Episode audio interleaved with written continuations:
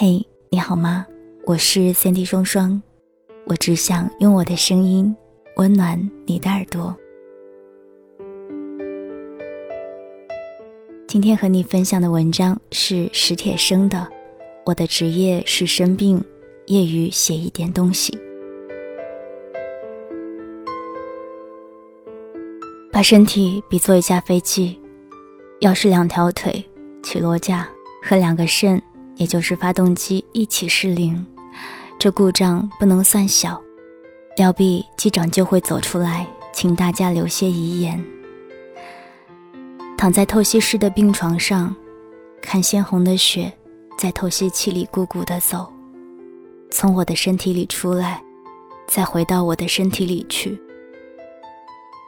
那时，我常仿佛听见飞机在天上挣扎的声音。猜想上帝的剧本里，这一幕是如何编排？有时候我设想我的墓志铭，并不是说我多么喜欢那路东西，只是想，如果要的话，最好要什么？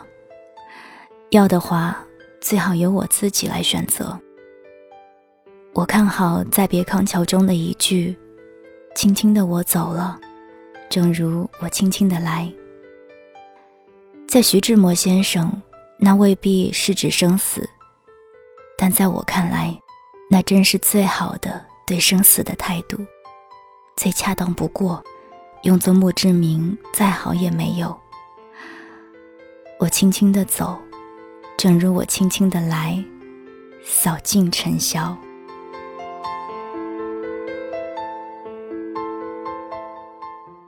既然这样，又何必弄一块石头来作证？还是什么都不要吧。墓地、墓碑、花圈、挽联，以及各种方式的追悼，什么都不要才好。让寂静，甚至让遗忘，去读那诗句。我希望机长走到我面前时，我能静静地把这样的遗言交给他。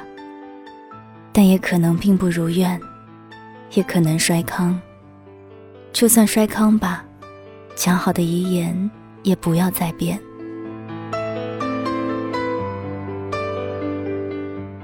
有一回，记者问到我的职业，我说是生病，业余写一点东西。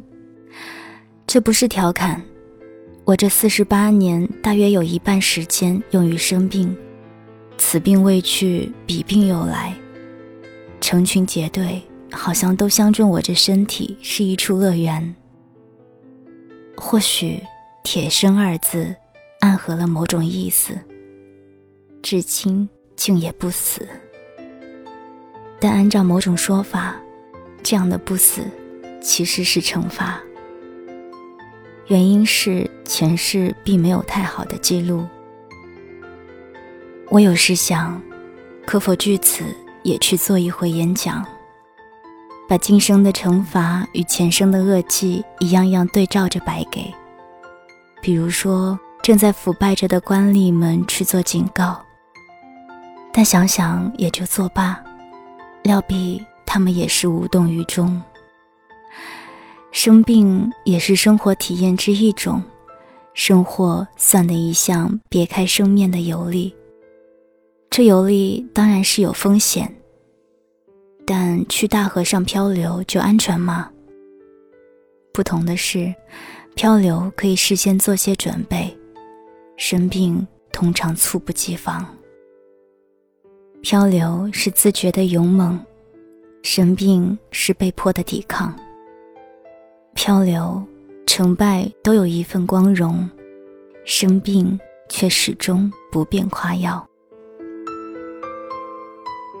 不过，但凡游历，总有酬报。异地他乡，增长见识；名山大川，陶冶性情；激流险阻，锤炼意志。生病的经验，是一步步懂得满足。发烧了，才知道不发烧的日子多么清爽；咳嗽了，才体会不咳嗽的嗓子多么安详。刚坐上轮椅时。我老想，不能直立行走，岂非把人的特点搞丢了？便觉天昏地暗。等到又伸出乳疮，一连数日只能歪七扭八地躺着，才看见端坐的日子其实多么晴朗。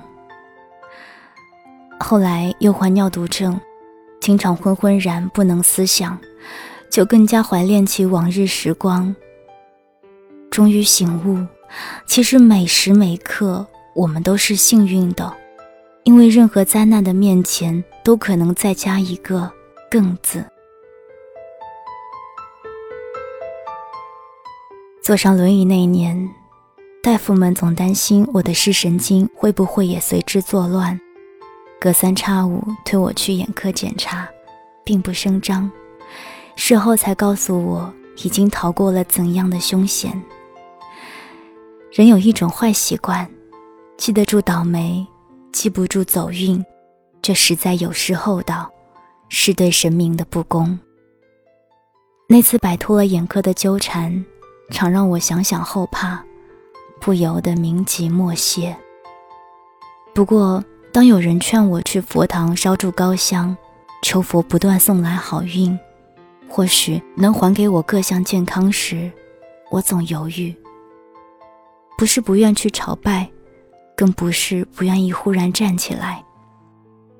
佛法博大精深，但我确实不认为满腹功利是对佛法的尊敬。便去烧香，也不该有那样的要求，不该以为命运欠了你什么。莫非是佛一时疏忽，错有安排，倒要你这凡夫俗子去提醒一二？唯当去求一份智慧，以醒贪迷；为求实惠，去烧香磕头念诵词，总让人摆脱不掉阿谀行贿的感觉。就算求人办事吧，也最好不是这样的逻辑。实在碰上贪官，非送彩礼不可，也是鬼鬼祟祟的才对。怎么竟敢大张旗鼓去佛门徇私舞弊？佛门清净，凭一肚子委屈和一沓账单，还算什么朝拜？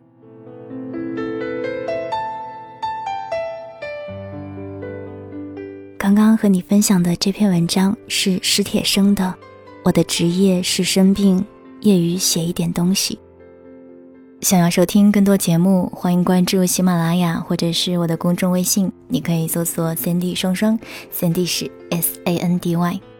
点击菜单栏里的微直播，就可以了解到我视频直播的一些资讯。大家如果在生活当中或者是情感中遇到什么问题和困惑，欢迎回复在我的公众微信。当然，你也可以发邮件告诉我，我的邮件地址是 nj 双 at qq 点 com。在每周二晚的九点十一分，我会在视频直播当中为你答疑解惑。我是三 D 双双，我只想用我的声音温暖你的耳朵。晚安，亲爱的你。